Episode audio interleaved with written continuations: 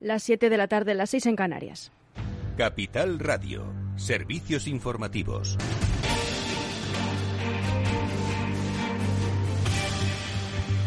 Buenas tardes. El ECOFIN anima a los gobiernos a pedir los créditos de Next Generation para afrontar la crisis energética. La invasión rusa de Ucrania y las sanciones masivas impuestas a Moscú como represalia tendrán un impacto severo en la economía de la Unión Europea, tal y como han reconocido los ministros de Economía de los 27 tras su discusión de este martes en Bruselas. Han planteado la necesidad de establecer una estrategia económica coordinada para amortiguar las consecuencias de la guerra y, en particular, el fuerte aumento de los precios de la energía y de algunos productos alimentarios. La vicepresidenta primera, ministra también de Economía, Nadia Calviño, indica que trazar este plan llevará algún tiempo. Todos los organismos coinciden en prever que esta agresión ralentizará, pero no pondrá en riesgo la recuperación económica en marcha. Nuestra prioridad, además de proporcionar el apoyo necesario a Ucrania, es maximizar la eficacia de las contundentes sanciones aprobadas de forma unánime por todos los socios europeos. Todos los organismos coinciden también en que España es uno de los países menos expuestos de manera directa, pero es evidente que ya está teniendo un impacto para todos a través del alza de los precios de la energía y otras materias primas. También el comisario de Asuntos Económicos, Paolo Gentiloni, apelaba a la unidad en esta crisis.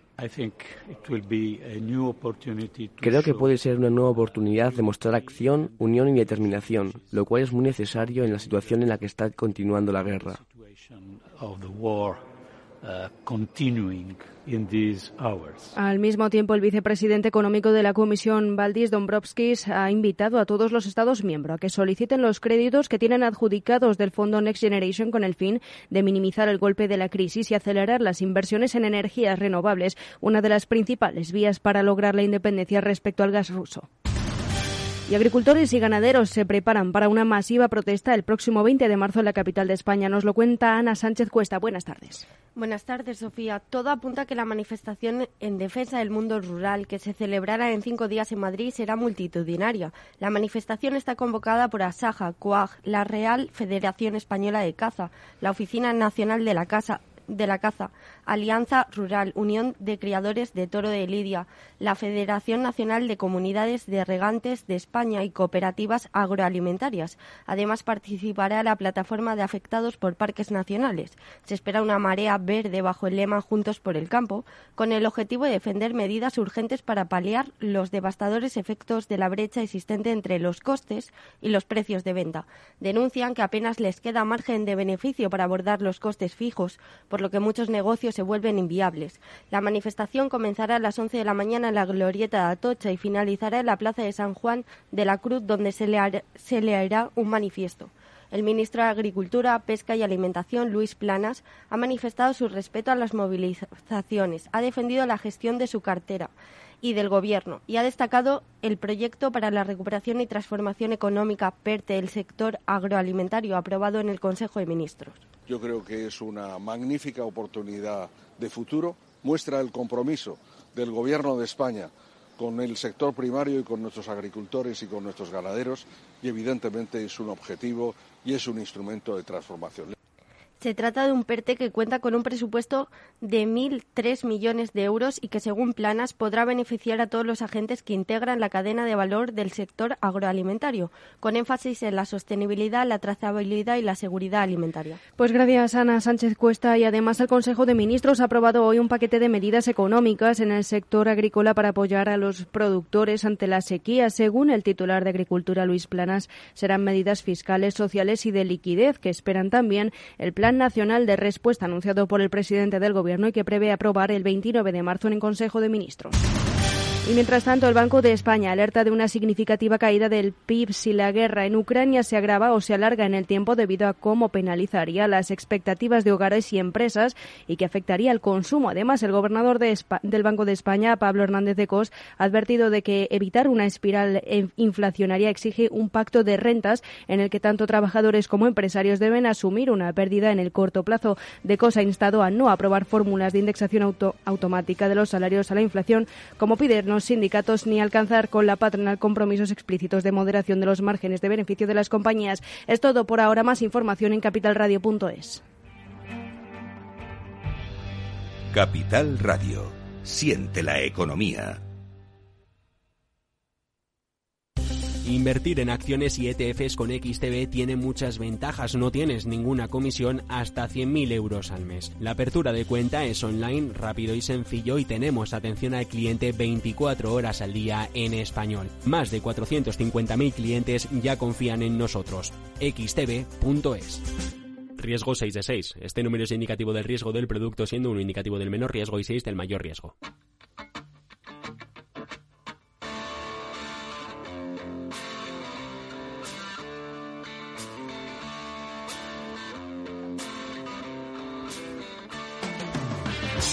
Después del trabajo, After Work, con Eduardo Castillo, Capital Radio.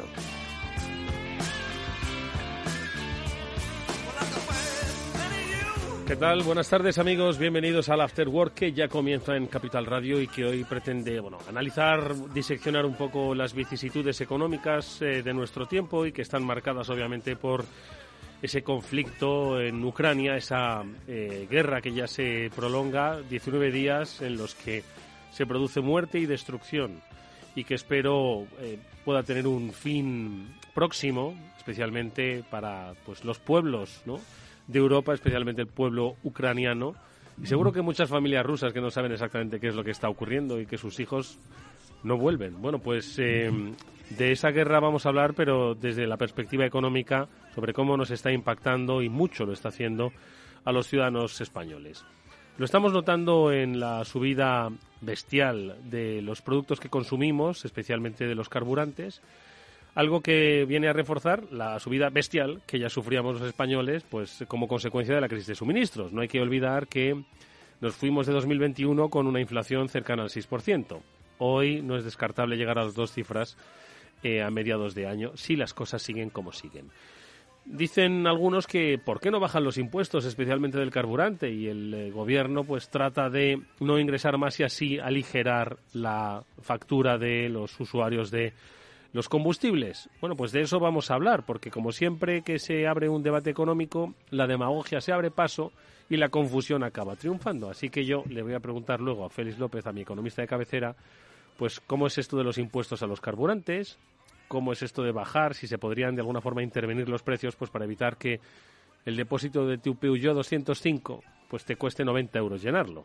Un depósito que seguro que hace escasas eh, cuatro semanas te costaba pues 60 euros o, eh, o 55. Bueno, si es un Peugeot 205, seguro que poco.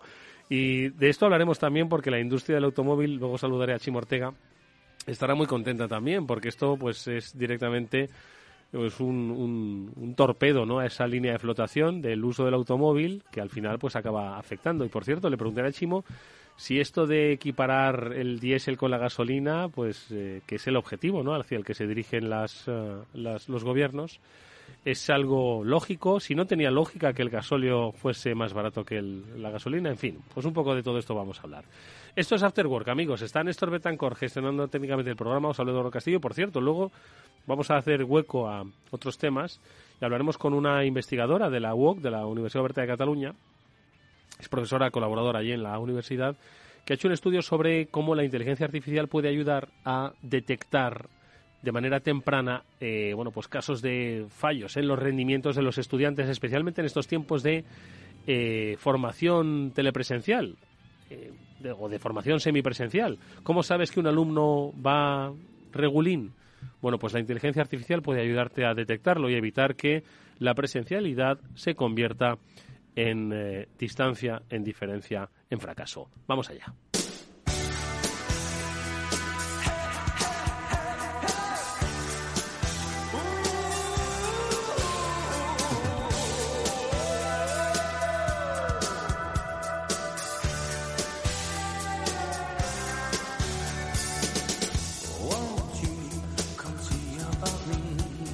Félix López, ¿qué tal? Buenas tardes, ¿cómo estás? muy buenas tardes. Oye, eh, me estabas comentando ahora en este espacio, en este momento musical, eh, que habías leído cosas de la, de la, inteligencia artificial a propósito de lo que estaba comentando, de esta entrevista que vamos a hacer con Laia Subiras. Pues igual es con la misma persona, ¿no? Comentarios acerca de cómo efectivamente podía ayudar la inteligencia artificial a saber los alumnos, pues antes de que suspendieran al final, pues darte pues cuenta de que te vas a dar el bofetón. Pues igual era esto, porque en eso consiste la investigación.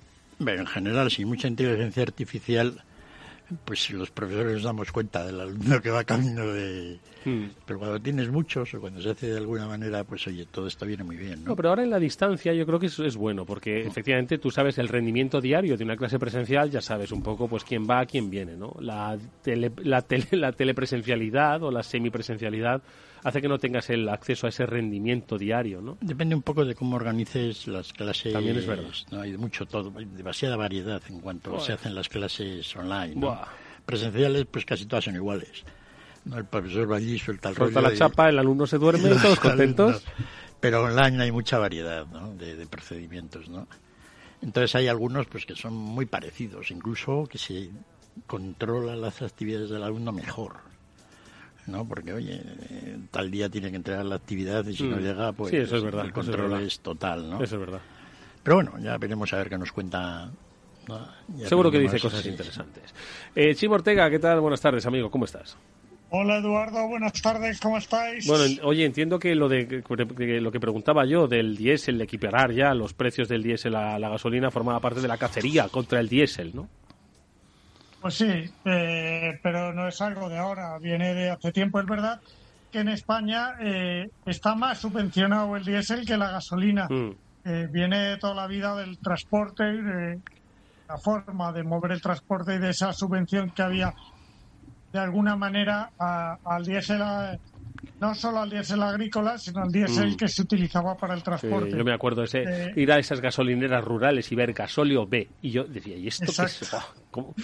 qué baratico es. Que, que en los años 90, cuando se, se tanto el parque, pues eh, eh, la verdad es que se mantuvo ese esa extra de bonificación al diésel desde hace muchos años se ha querido quitar y que va a ser algo que ahora va a ser el momento de que caiga, ya te lo digo yo. Ya. Eh, de todas formas, Chimo, eh, yo preguntaba también esto de las subidas del, del, del eh, precio de los combustibles, eh, ¿cómo está sentando a la, a la industria del... ¿Tú sabes cuánto hace que no cojo el coche yo? Madre mía, digo, primero que, que si, si puedo recurrir al transporte público, pues de momento recurro, ¿no? Pero esto me está desincentivando a coger el coche. ¿Qué quieres que te diga, Chimo? Mira, Eduardo, le está sentando muy mal a la industria, ¿vale? Pero no solo a la industria del automóvil, sino que es que le está sentando muy mal a, a cualquier industria, porque la logística en gran medida en este país es por carretera. con lo cual a toda la industria le está sentando mal el precio del, del, diésel, o sea, del, combustible. De la Pero a la industria del automóvil también, porque si ya no sabíamos qué coche comprar, si animarnos a un eléctrico aunque no hubiera infraestructuras, porque iba a ser el futuro, o comprar diésel o, gasolina, ahora yo te aseguro que la gente que se necesita comprar un coche, porque es la única que accede a un coche, pues eh, realmente te llaman y te dicen, ¿qué hago? Y dices, mira, no lo sé, porque ya no sé qué te va a compensar en los próximos meses, ¿sabes? ¿Os acordáis que la semana pasada, justo en el momento del programa, os contaba que era el pico ese de luz que tuvimos la semana pasada y que era más caro eh, cargar un coche eléctrico que rellenar un depósito de combustible, tanto sí. a o gasolina. Bueno, esto ya se ha, se ha bajado, pero es verdad que ahora heredamos otra cosa que Félix nos podrá explicar. Cuando el barril de petróleo sube y pues entonces con los combustibles suben muchísimo y cuando baja no, porque hay que darle paso a que baje ese otro proceso que es el refino de combustible, la logística del transporte, todas esas cosas. Lo que toda la vida decíamos, ¿no? Que suben como un cohete y bajan como una pluma. ¿no? Los precios de las porque, gasolinas. Porque suben al ritmo que sube el petróleo, pero bajan al ritmo que se estabiliza todo lo que es el transporte, el refino y demás. Hablan, eh, háblanos, Félix, de la, de la fiesta de las refinerías. Venga. Oye, que tienen que ganar dinero nuestras refinerías. Hombre, y tanto, y tanto. Madre mía, pero... pero... Dinero. Digo que no Pero no tanto, no tanto. En general ha ocurrido un poco, pero no siempre, ¿eh? Es decir, que ha habido bajadas rápidas, ¿no? Y subidas no tan rápidas, ¿no? O sea que lo que habéis comentado. En el siglo XIX. Bueno, vale. no, pero. Pero sí, ¿no? Eh, así que en la que estamos, pues hoy, por ejemplo, estos últimos semana, eh, o tres días, el petróleo bajó bastante, Sí, ha bajado, ha bajado. ¿verdad? Sí, ha bajado. Sí, Na- sí, nadie, claro. nadie se explica por qué, pero de repente pues el petróleo ha bajado y esperemos pues que no les dé tiempo a que los precios anteriores los hayan subido al precio, ¿no? Que tomen en base, en base estos. De tal manera, eh, sí que es cierto de que teniendo en cuenta que el precio del combustible es tan sensible a todas estas ideas, pues hubiera un lugar donde de alguna manera se explicara todo esto bien día a día. ¿no? Todos los días seguimos ahora lo que vale el megavatio hora de gas, ¿no? Pues el petróleo, efectivamente, ¿qué incidencia debería tener sobre el precio de los carburantes? Pues al cabo de dos o tres días, etcétera, ¿no? De tal manera, pues que al menos tuviéramos una idea de, de cuál es la, la- la razón de todo ello. Pero Pero bueno, es que ha bajado mucho el gas, ha bajado mucho el petróleo. O sea, digamos que lo que hablábamos la semana pasada, desde la semana pasada prácticamente han bajado los precios una barbaridad, como decía Félix, pero, pero no se ve en los eh, eh, eh, en el coste que paga el usuario. Eh, yo Porque creo- además es curiosísimo, yo ahí se lo preguntaba a una persona, una energética, y me decía, no, es que es, es porque la semana que viene se supone que va a hacer más calor y además no sé qué. Y decía, bueno, vale, ¿y cuándo va a repercutir eso en los precios? A ver, aquí estoy leyendo de las pantallas que utilizan aquí los compañeros de Capital Radio.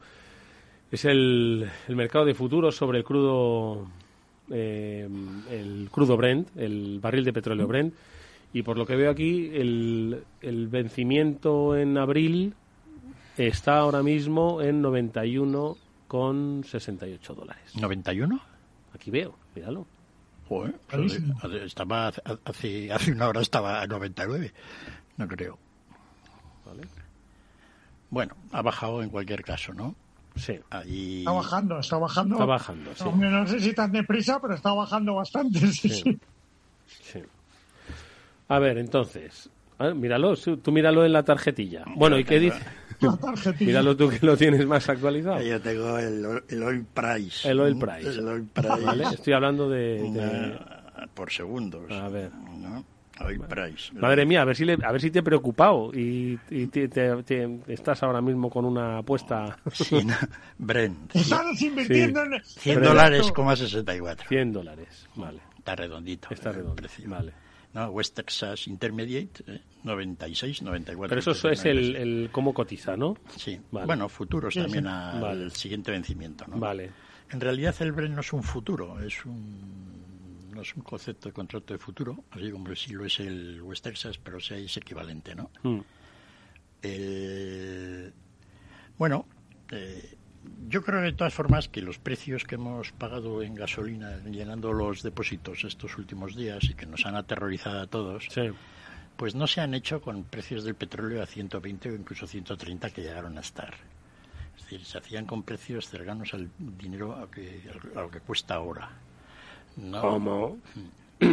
O sea, que nos podían haber encima cobrado más todavía. Yo creo. Joder, con perdón. No, no tengo. Por eso digo que no estaría mal que en algún sitio todos estos cálculos se hicieran de manera un poco más. No es tan fácil hacerlo, ¿no? Para saber exactamente. Vale. ¿Por qué está, por qué está bajando el. ¿Por qué está bajando el petróleo? ¿Ya, ya no tememos tanto la- el desabastecimiento de la guerra de Ucrania y tal? Eh, pues la verdad es que nadie tiene puñetera idea, como nunca. Muy siempre, bien, ¿no? muy bien. Pero por, te puedo dar una, una idea así genial, ¿no? Que explique por qué. Pues venga, adelante. Pues resulta que los, durante un tiempo, pese a que no hay un bloqueo, digamos, público contra el petróleo ruso, Ujú. sí lo hay privado. Es decir, la gente no quiere ir a mandar barcos a por petróleo ruso, etcétera. Y los rusos tienen que estar vendiendo el petróleo ahora con descuentos. Eh, No, mm, todo esto es un. La gente dice, lo están vendiendo con descuentos, están desesperados. Están vendiendo el petróleo con Sí. descuentos de 40 dólares. sí. ¿no? Entonces, con 40 dólares, pues tú y yo alquilamos un barco, compramos el, vamos a comprar petróleo y nos forramos. Y se lo vendemos a, la refinería, vamos, se lo, vamos, a precio de oro, fíjate. Sería, ¿no? Entonces no hace falta tanto descuento, yo creo que pueden estar. Pero eso ha hecho que si es cierto, pues que la gente esté comprando petróleo barato en algún sitio. Y eso hace que, pues, eh, que si uno tiene petróleo más barato en Rusia, pues el petróleo árabe pues también cae algo de precio, y el Brent, etcétera, ¿no? Ujú. O sea, puede ser una explicación... o sea, Ah. aceptable, pero, no sabemos. Pero más razonable que otras, ¿verdad? Que, Oye, como hay un petróleo baratillo por algún lado, pues eso es una tendencia que los precios. Entonces, la cuestión es que, aparte de, de rezar al Espíritu Santo para que eh, ayude en la bajada del precio del petróleo, y animar a esas, eh, a esas empresas navieras a que boicoteen privadamente el transporte a Rusia, a no ser que les hagan un descuento estupendo, ¿no? Eh, de momento el precio sigue siendo alto y está impactando y esto pues está revolviéndose a los políticos, vamos a hablar de los políticos domésticos, ¿no? Eh, entonces se ha abierto el debate aquí sobre los impuestos a los carburantes, sobre qué medidas podrían tomar. Ayer, si no me equivoco, el presidente del gobierno, en una entrevista que dio en una televisión, dijo que tratarían de impactar sobre los impuestos, eh, los carburantes, reducirlos para que pues el ciudadano no pagase tanto. A ver, ¿eso es posible? Hay muchos impuestos. No quiero abrir el debate ¿eh? de si son muchos los impuestos sobre los carburantes. Hay impuestos aquí, sobre todo. sobre los carburantes, vamos a ver, sobre todo lo que se usa mucho, los impuestos son altos. Alcohol, tabaco, carburantes, en fin. Sí. Ya está. Más mm, todo el mundo a, continuación te dice que en el resto de Europa son más caros. ¿Eso es así? ¿No? Y entonces la gente dice por el otro lado, pero en Estados Unidos son mucho más baratos. Y entonces ahí andamos, ¿no? Puede el gobierno decidir lo que quiera, que paso es el gobierno, y entonces pues pueden si quieren mañana bajar los impuestos. ¿Y si los bajan? Pues el precio baja. ¿Mucho? Pues el, el impuesto en teoría debería bajar. Entonces, ¿Cuánto podrían llegar a bajar? Para... pues, plan de forma razonable, ¿eh? No creas, un 10%. simplemente pues reduciendo el IVA, como con la luz, etcétera, ¿no? El impuesto de carburantes especial, etcétera, pueden bajar un 10 un 15% los precios. Vale. Que, pues tampoco. De manera temporal. Tampoco es para tanto, digamos que. Pero se apuntarían un tantito. Sí, ¿no? Pues el gobierno ha hecho lo posible pues para que el camionero pueda Ya el, el 205, en vez de ya que te cueste 80 euros llenarlo, pues te costaría, pues ¿cuánto? Pues 72. Exacto. Sería un poco la, la idea, ¿no? Sobre todo yo creo que es un poco es como con las ayudas cuando cuando se dan ayudas a la compra del coche, es un poco ese factor psicológico, o sea, si no te va no, no te va a arreglar la cesta de la que compra. Te voy a Sí, exactamente. Te voy a descontar 3.000 euros del coche. Dice, qué guay. Dice, solo voy a pagar 40.000. Dice, bueno, pues, pero es que es un descuento de, 3.000. Y encima de los 3.000 vas a pagar impuestos luego, ¿sabes? Porque te los cotizo como rendimiento de trabajo. Pero bueno, pero al final es un valor psicológico lo que tiene. De todas formas, la formación del precio de la gasolina pues es más clara, pese que efectivamente tiene muchos impuestos comparada con la formación del precio de la electricidad, ¿no? Con lo cual, pues bueno, aquí no tenemos la facilidad de, de, una manera directa bajar los impuestos, pues porque sabemos que es lo que cuesta producir la gasolina ¿no? y los impuestos que lleva encima, ¿no? En el tema de la energía, pues no sabemos nada de eso, ¿no? No sabemos lo que cuesta producir la luz por ningún lado, más que de una manera muy, muy peculiar. Y, y es donde realmente yo creo que va a haber grandes movidas en los próximos años. ¿no? No tenemos un sistema de fijación de precios eléctricos que esté de acuerdo con la idea de una sociedad eléctrica. ¿no? Pero ¿y eso por qué, Felipe? Pues porque tenemos un sistema de fijación de precios, este marginal, etcétera, que es una chapuza, una miserable, teórica, ¿eh? ya no solo ni... Aquí lo hemos hablado 30 veces, ¿no? De, te siguen diciendo pues que eso está de acuerdo con la teoría económica de que hay que el precio se hace por la unidad menos competitiva etcétera de acuerdo pues con la idea de mercados competitivos de Marshall. Está aquí, en los 100 euros, sí, que lo había visto. Es que lo tenía justo al otro lado de la pantalla. Ah, ha subido ya el precio no, es que haya subido, es que estaba mirándolo mal. 100,24, efectivamente. Edu, es que ya se te ha olvidado mirar pantallas, ¿eh? Hombre, que sí se me ha olvidado. Bueno, pues estábamos con nuestro mercadillo chapuza eléctrico. Sí. ¿No? Y es todo una chapuza. Es una gran chapuza. A mí lo que me lo que me llama la atención es que ahora van a vender la milonga, y lo digo así, ¿no? De que otra vez tenemos que eh, lograr esa independencia energética mirando hacia las energías limpias. ¿no? Entonces, eh, es que me parece una tomadura de pelo, que ahora se abra de nuevo el debate sobre el, peso ¿no? de las energías verdes para evitar la dependencia del petróleo y, de, y del gas, ¿no? Primero que es que eso es engañar a la gente a corto plazo, ¿vale? Creo, creo que es una política que dentro de 50 años los, los hijos de nuestros hijos, pues es posible que algún día vean si hubiese gobernantes determinados, firmes y con sentido de Estado, ¿no? dentro de 50 años. Pero hablar ahora mismo de la necesidad de, de pivotar eh, para no depender del petróleo y del gas, vamos a ver, ¿cuándo España lograría eh, dejar de depender del petróleo y del gas, la actividad industrial económica de España? Eh, ¿En cuánto tiempo echarías tú? ¿En una década, en dos décadas, en, en dos años? Hombre, hay algunas actividades que va a ser muy difícil. Claro. ¿No? Pero serían las menos, las residuales.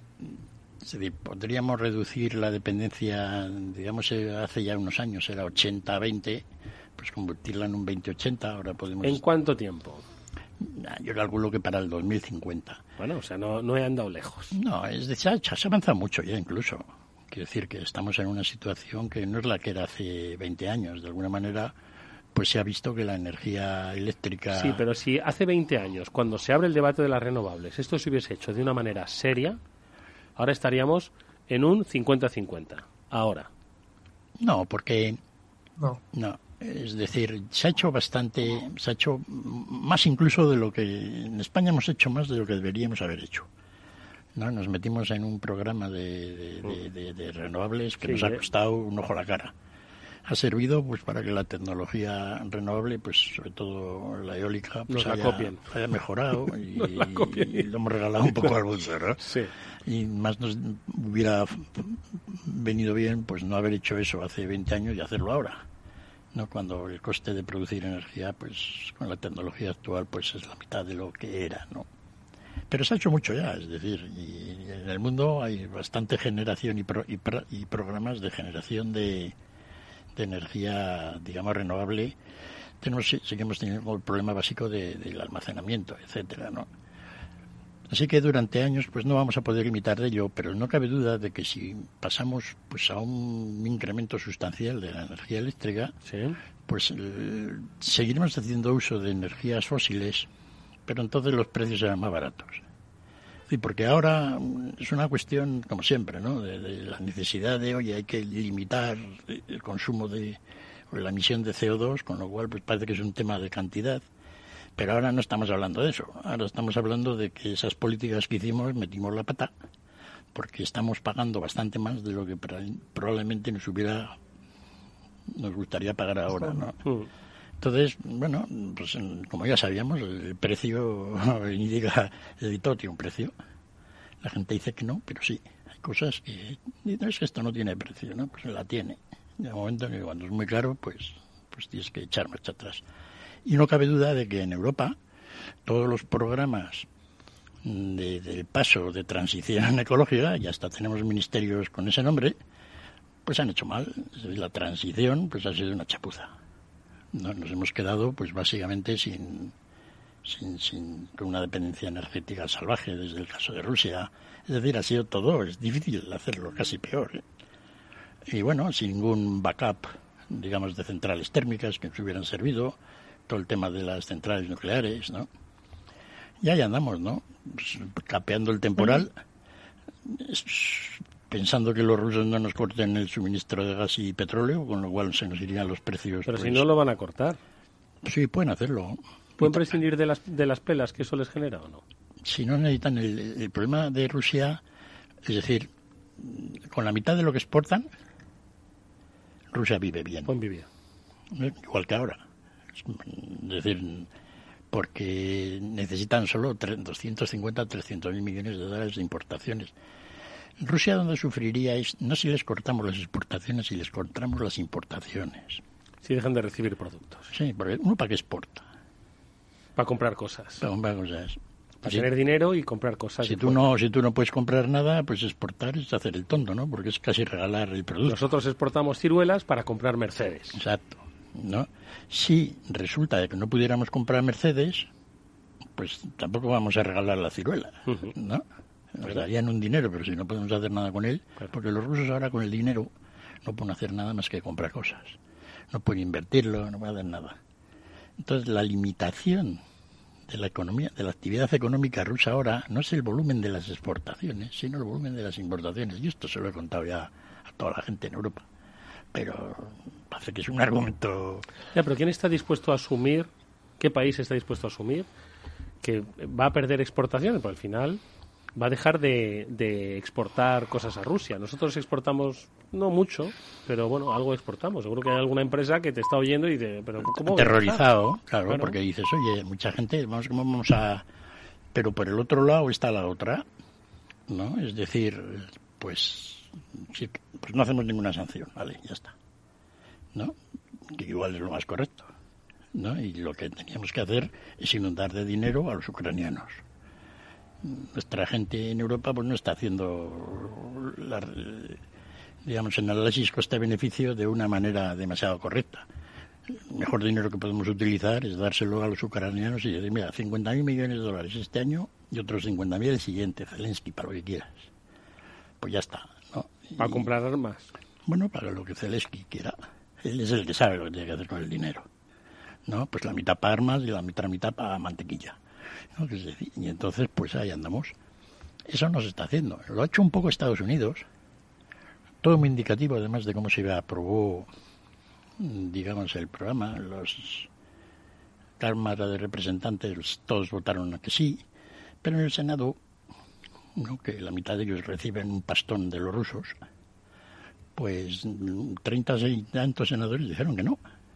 Treinta y tantos senadores de Estados Unidos votaron no a la ayuda a Ucrania. Mm. Cuando toda la Cámara de Representantes, que no reciben ni un duro de Rusia, voto que sí. que sí ¿no? Entonces esto indica bastante cómo funciona la política, ¿no? Ahora te quiero preguntar eh, por el futuro. Yo es que ando un poco preocupado, pero vamos a ser, vamos a hablar de esto después de esta breve pausa. Te sientes atraído por invertir, pero no sabes por dónde empezar. XTB, el broker online, eh, líder en el mercado europeo, con eh, más de 450.000 clientes, pone a tu disposición la mejor oferta del mercado. Cero comisiones en la compra y venta de acciones y ETFs de todo el mundo hasta 100.000 euros mensuales.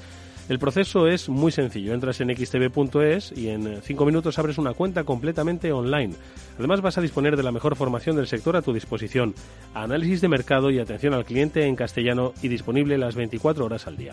Con XTB estás invirtiendo en calidad, oferta, confianza y seguridad. xtb.es. Riesgo 6 de 6. Este número es indicativo del riesgo del producto siendo un indicativo del menor riesgo y 6 del mayor riesgo. After Work con Eduardo Castillo. Finanbest, ganadores del premio del diario Expansión a la cartera de fondos de inversión más rentable en 2021 en categoría conservadora. Finanbest, cinco estrellas Morningstar para nuestro plan de renta fija mixta. Finanbest, gestor automatizado líder en rentabilidad por tercer año consecutivo. Finanbest, tú ganas. ¿Qué es ir más allá? Con Arval podrás llegar donde te propongas de la forma más sostenible y darle a tu empresa todas las soluciones de movilidad que necesite, asesorando con las mejores opciones de movilidad para las distintas necesidades de tu flota, con vehículos electrificados, bicicletas, coche compartido. Arval, la transición energética arranca aquí. Más información en arval.es. Eduardo Castillo en Capital Radio. After Work.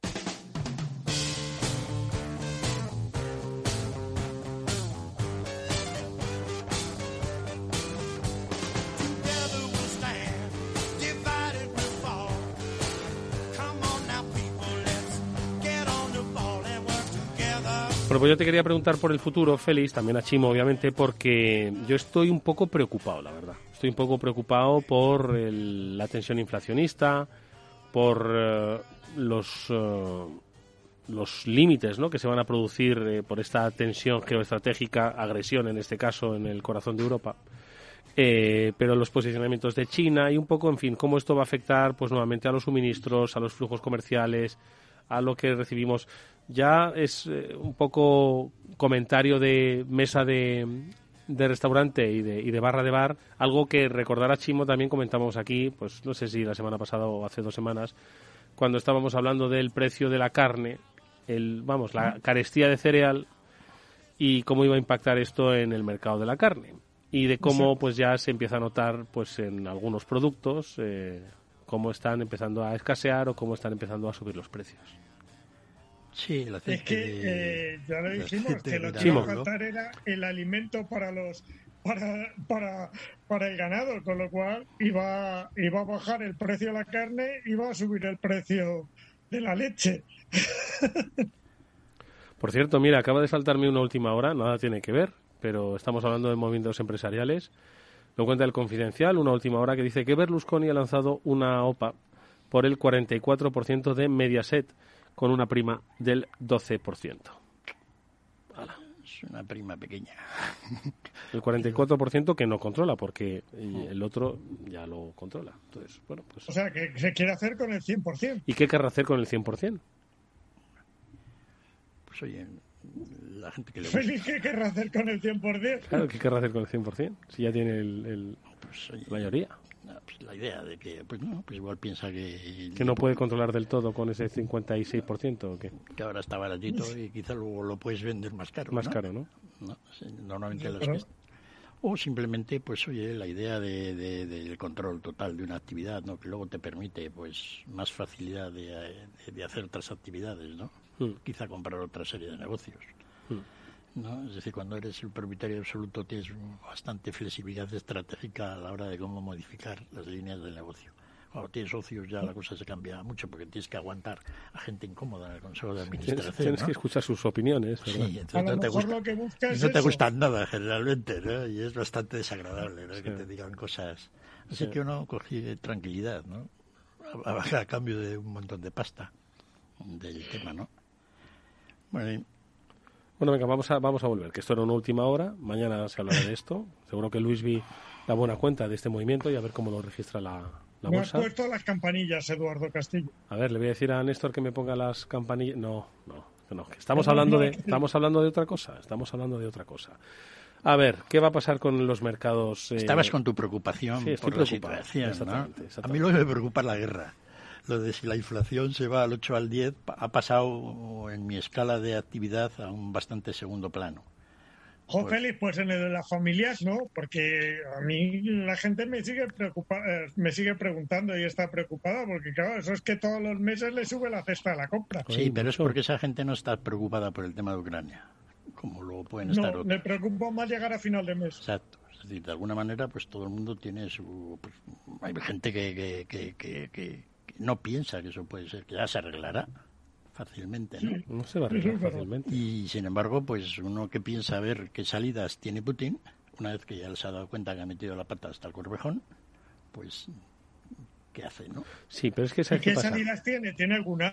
Porque yo cada vez le veo menos. Yo lo que quiero es que eh, un ciudadano que nos esté escuchando hoy en, en Cáceres, por ejemplo, ¿vale? Un saludo a todos aquellos que nos estáis escuchando en Cáceres vea obviamente con preocupación humana, social y europea lo que está ocurriendo en Ucrania, pero que piense en el impacto real que él va a tener. De momento él, por fortuna, no oye las bombas, no, no las oímos, como sí que los oyen los ciudadanos de Kiev, ¿vale? que hace eh, tres semanas no oían sirenas ni oían explosiones en sus ciudades. ¿no? Entonces, nosotros solo las vemos por la televisión, pero aquí seguimos yendo a trabajar, seguimos levantándonos temprano, hoy con un viento sahariano, eh, pero esto le va a afectar. Y le va a afectar, y donde le va a afectar principalmente es a su estilo de vida en cuanto a la cesta de la compra. Va a notar cosas más caras, va a poder eh, disfrutar o disponer de menos productos porque la renta disponible va a mermar, ¿no? Sí, sí. Entonces yo entiendo que esté preocupado por Putin y por, y por los ucranianos, ¿no? Pero hay, hay mucha gente que está en situación, pues digamos, un poco al límite y estas cosas, por ejemplo, no, no puede ya reducir más el consumo de la energía porque lo tiene reducido al mínimo. Mm. para la mayor parte de la gente, pues oye, reducir un 10% el número de kilómetros que hacemos en el coche, pues no es sencillo, ¿no? Y lo mismo, pues apagar la luz y hacer cosas, ¿no? Es decir, que pues en vez de beber dos cervezas, te bebes una que hasta viene bien para el, el body, ¿no? Entonces, quiero decir que hay bastante capacidad a corto plazo de, alternativamente tener medidas. Hay gente que no, ya hemos dicho que está al límite siempre, y porque este ejercicio de adelgazar las compras y el consumo ya lo venía haciendo desde hace años. ¿no? Entonces hay gente que efectivamente esto pues es duro, ¿no? Para la mayor parte de la gente, pues sin embargo, pues, oye, que sube un poco el resto de la compra, pues compras un poco menos, vamos a decir todos además, más que nada por, por, enfado, ¿no? Joder, esto está caro, pues ya no lo como, mm. ¿no? Mientras tanto, esperar que eso si va a ser duradero o va a ser solo durante un momento, ¿no? Y hasta qué punto, pues, los ingresos, a, cambio de salarios, pues, de alguna manera se ponen de acuerdo con la subida de, los precios, ¿no? Todo eso debe hacerse con cuidado, porque si la subida no se hace bien, pues eso genera una inflación continua, ¿no? Que como tuvimos en España, pues a partir de los finales de los 70, ¿no? Que fue aquello todo peculiar. No, y así es. Es decir, tenemos productos que, sabemos que van a subir de precio seguro, no todos los aceites, todos, porque van a, de alguna manera la subida del precio del girasol, pues, pues, es decir, yo conozco muy bien, y Javier López Bernardo, que aquí viene, pues es la situación del girasol en Ucrania, ¿no? Es decir, toda esa gente tiene ahora el negocio paralizado absoluto. No es, que sea poco. Y bueno, pues algunas empresas a punto de quebrar. Entonces, todo esto va a afectar de una manera tremenda. Aquí las autoridades pues dicen lo que siempre dicen para no dar miedo. No hay problema, hay suministros, hay no sé qué. Pero vamos, si la guerra dura, el aceite de girasol se va a doblar de precio. No, más que la gasolina en porcentaje. Va a costar más que el aceite de oliva. Entonces, como la gente, entonces hay gente que, que dice, pues como ha subido el aceite de girasol, pues el oliva pues no parecía tan caro. Pues entonces va a haber consumo de aceite de oliva pues, en todo el mundo además. Con lo cual el precio del aceite de oliva pues también va a ir para arriba. Así que los olivareros no, de Jaén pues estarán contentos. No, lo que pasa es que como les habrá subido el gasóleo con el que llevan los tractores a variar de manera automática, pues no notarán apenas nada y dirán, madre mía, de hecho estaré ganando hasta menos, hasta menos. No, yo creo que es, importa más la subida del precio, es decir, lo, lo que más incide sobre los beneficios de una explotación o empresa es el precio de venta. Y en segundo lugar el coste de los insumos, pero bastante secundariamente. Depende de cómo sea, ¿no? yo no sé cuánto será el coste del, del, petróleo o aceite o digamos aceite mineral en este caso gasolina etcétera en la producción de aceitunas pero yo creo que será bajo pero está bien decirlo oye no, oye pero la verdad es que como está subiendo todo pues tampoco ganarán tanto no no vamos a ver y todo esto era un poco lo que lo que hablábamos hace un mes no hasta qué punto toda la inflación que habíamos tenido básicamente a partir de los productos de la energía y un poco la cadena logística de productos importados. La pues crisis de suministros, sí. Cómo de alguna manera terminaba afectando a todo y que básicamente se entraba a través de las commodities alimentarias. Y no ha podido haber peor movida mundial para la, comida que la guerra de Ucrania. Entonces las estamos enlazando todas una detrás de otra y se están poniendo en... ¿Qué podemos hacer? ¿Rezar para que se acabe la guerra? Eh, sí, mucho. No, esa sería una medida razonable porque, porque la situación está muy complicada. Es decir, si la guerra dura, ¿cómo vamos a estar el 1 de mayo? Pues lo que estamos hablando depende de cómo haya evolucionado la bronca con Europa y Estados Unidos con respecto al gas del petróleo. Aquello puede escalar, ¿no? y si deciden reducir los suministros, pues ver el petróleo a 100, ¿no? A 200, como más o menos pronosticábamos, ¿no?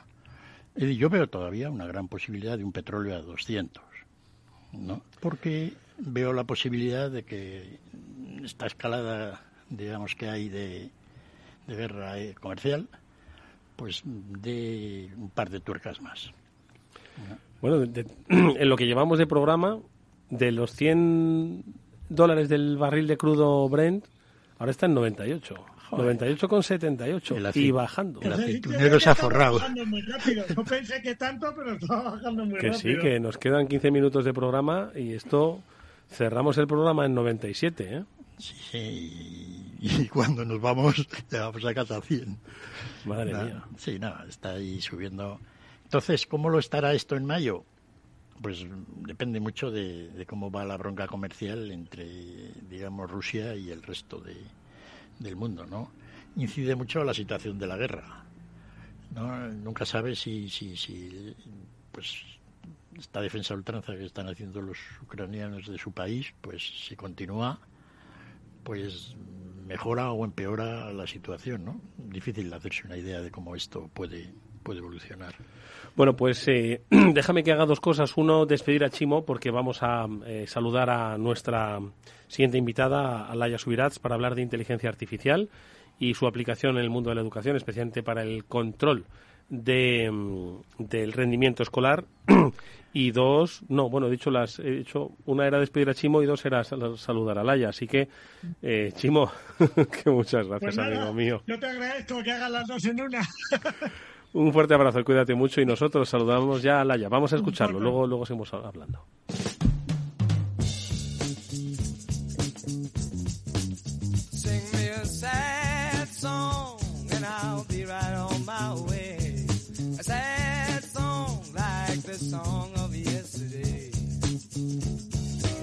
Mucha atención a lo que vamos a contar con nuestra siguiente invitada porque puede, yo creo que plantear pues la solución a un tema que ha nacido hace relativamente poco. Y es que en muchas ocasiones hemos dicho que la pandemia que ojo todavía estamos sufriendo pues ha dado pues un ha creado un terreno para la investigación eh, sociológica educativa informativa de todo tipo, ha dado, como decimos, un, terreno amplísimo para estudiar cómo la eh, pandemia y sus efectos han impactado en la sociedad. Bueno, pues nosotros nos queremos fijar en uno de ellos, en el de la educación.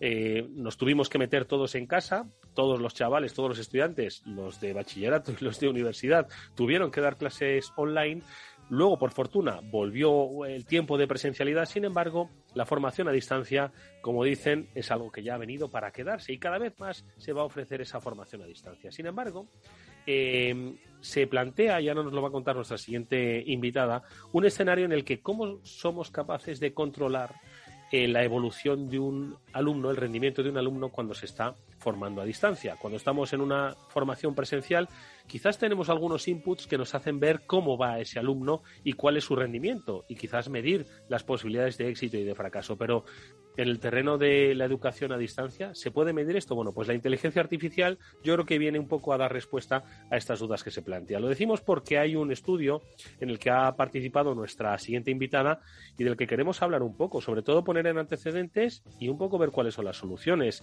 Laia Subirats es profesora colaboradora de la Universidad Oberta de Cataluña y de Educación e Inteligencia Artificial para monitorizar el rendimiento de los estudiantes. Vamos a hablar. Laia, ¿qué tal? Buenas tardes, bienvenida.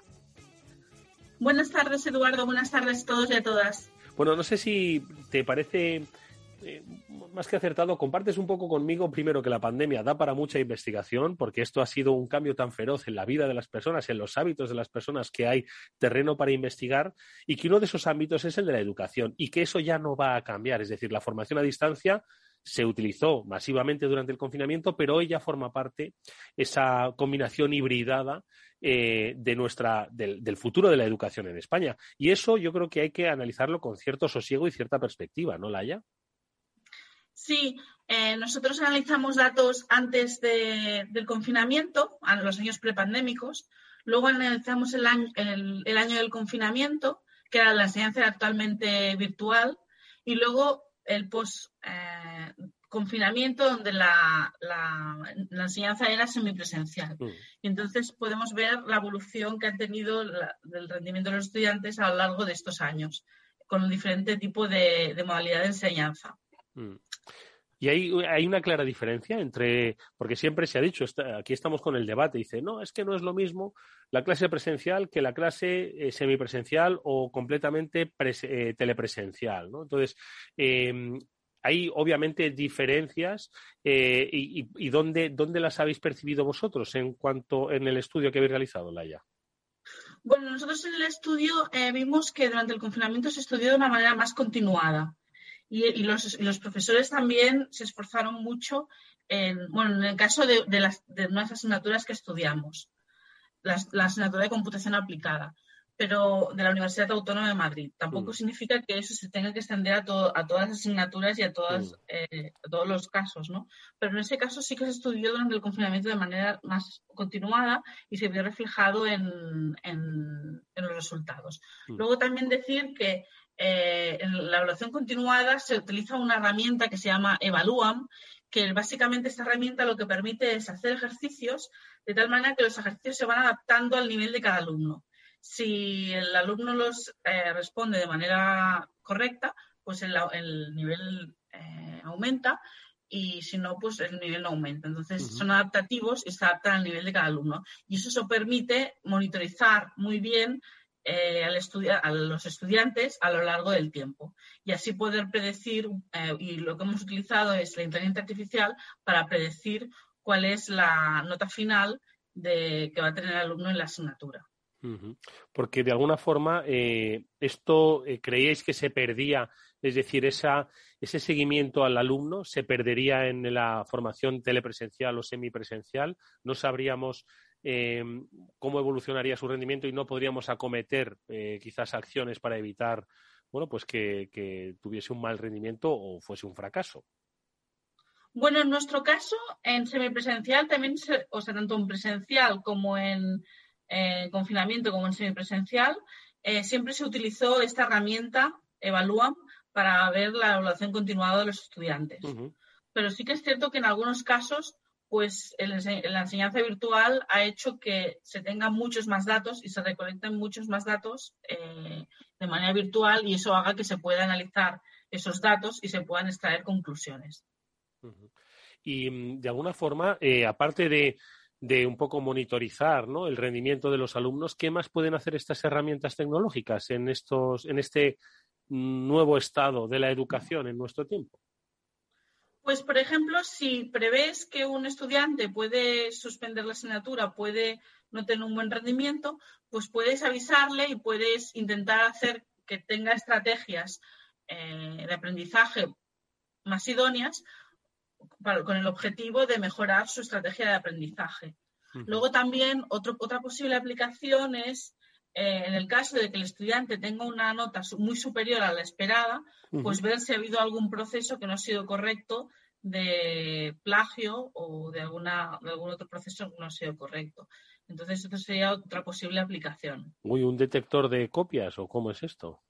Sí, bueno, básicamente es eh, eh, si un estudiante saca una nota superior a la, a la esperada, pues eh, intentar ver por qué ha sido, por qué ha sido esto, ¿no? Si, si realmente ha sido porque ha estudiado mucho a última hora o, simplemente o ha habido algún proceso que no ha sido realizado de manera correcta. De alguna forma, en otras ocasiones, la hayas comentado que mm, esto puede ayudar a democratizar el conocimiento. ¿En qué sentido? Sí, bueno, esta, esta eh, la UOC, por ejemplo, es pionera ¿no? en la enseñanza eh, online y esta enseñanza que puede realizarla en, cualquier lugar y en cualquier instante de tiempo, pues es muy poderosa eh, para que una persona que, por ejemplo, viva alejada de la ciudad, pues, o de donde estén las universidades, pues pueda estudiar. Y luego también una, o también una persona que trabaje y estudie, que no pueda permitirse estudiar el 100% del tiempo y lo tenga que compaginar con un trabajo, pues pueda estudiar en cualquier momento del día. Entonces, eso permite, por eso comentaba que permite democratizar el conocimiento, ¿no? Porque pone el conocimiento eh, a, cualquier a, todo este, tipo de personas que quizá de, una enseñanza más convencional pues tendrían dificultades para acceder a ese conocimiento, pues que puedan acceder a él. Hmm.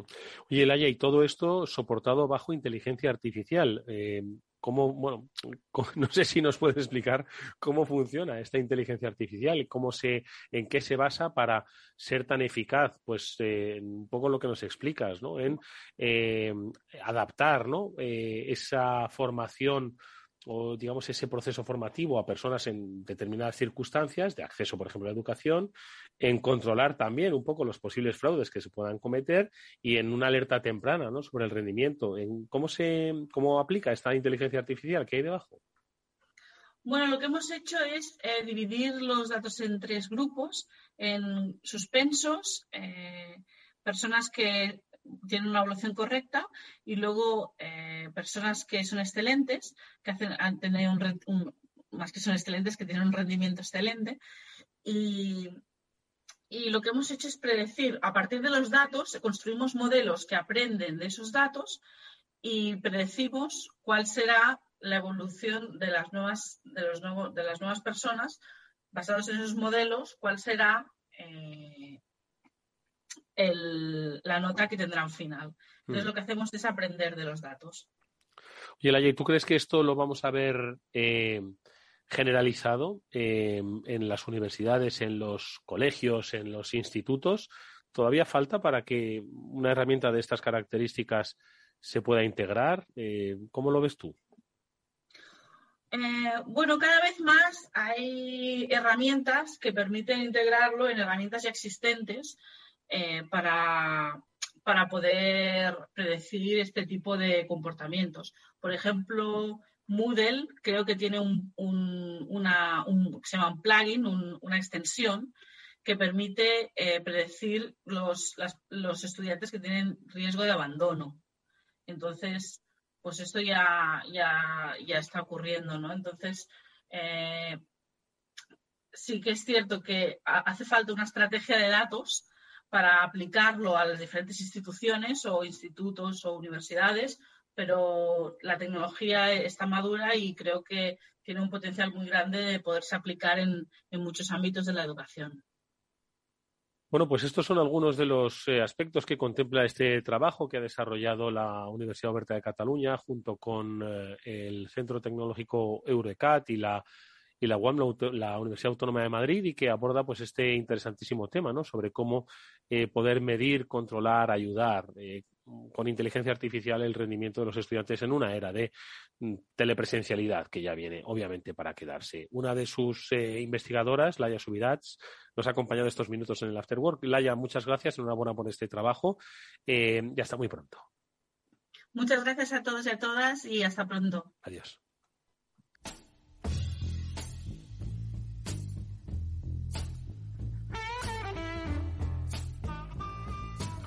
Bueno, pues eh, igual es la misma persona, ¿eh? Feliz, porque estábamos hablando de inteligencia artificial aplicado a, pues eso, al control del rendimiento escolar y también un poco hemos hablado de la democratización. Yo creo que es un tema muy interesante y ahora muy necesario, ¿no? Para, para estas nuevas formas de enseñanza y de estudio. Bueno, pues a ver si sirve, porque toda la, todos los informes sobre la formación en las últimas décadas pues indican el deterioro educativo eh, va avanzando. ¿No? Es decir, que en algunos aspectos bastante dramáticamente. Así que, bueno, veremos en qué, en qué cura, ¿no? Nos ha quedado un poco pesimista este final de programa, ¿eh? eh sí, bastante. Ya, pero yo, trato de ser optimista, te doy mi palabra de honor, pero es que no. Bueno, bajaba el precio del petróleo, algo, o sea que hemos tenido la parte, digamos, positiva. Mm. Pero sí, no es un momento para ser optimista en nada, ¿no? O sea, más bien, como dice uno, realista. Sí, es realista, hay que ser realista. Tampoco uno... Hay que alejarse del ruido y tratar un poquito de, de, aterrizar. Pero bueno, una vez quitado el ruido, el panorama no es, no es muy bueno. Sí, pero lo que dices de, apartarse del ruido, yo llevo dos semanas que casi no duermo, mirando todos los blogs, etcétera, no twitters, etcétera, de cuántos tanques pierden los rusos. me, me, vuelvo loco con eso. ¿eh? Me vuelvo loco. Y entonces, pues bueno, no, no hay manera de quitárselo eso de encima, eso es En fin, bueno, pues eh, por desgracia tendremos que seguir hablando de ello. Félix López, como siempre ha sido un placer que estés por aquí. Muchas gracias. Gracias, Eduardo. Néstor Betancor cerrará técnicamente este programa. Os hablo de Eduardo Castillo. Mañana volvemos.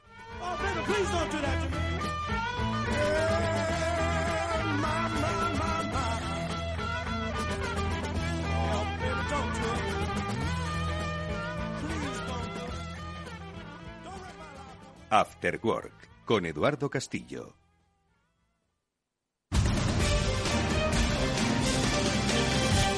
Capital Business Radio.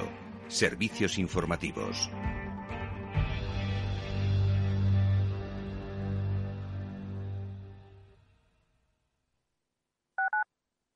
Escuchas Capital Radio, Madrid 105.7, la radio de los líderes. Esto te estás perdiendo si no escuchas a Luis Vicente Muñoz en Capital, La Bolsa y la Vida. Clemente Fernández, expresidente de Amper y encabeza los minoristas de Abengoa. Al no haber posibilidad de crédito fijo, pues yo creo que habrá que acudir ya a la SEPI, ¿no? Un rescate de, de SEPI. No te confundas. Capital, La Bolsa y la Vida con Luis Vicente Muñoz, el original.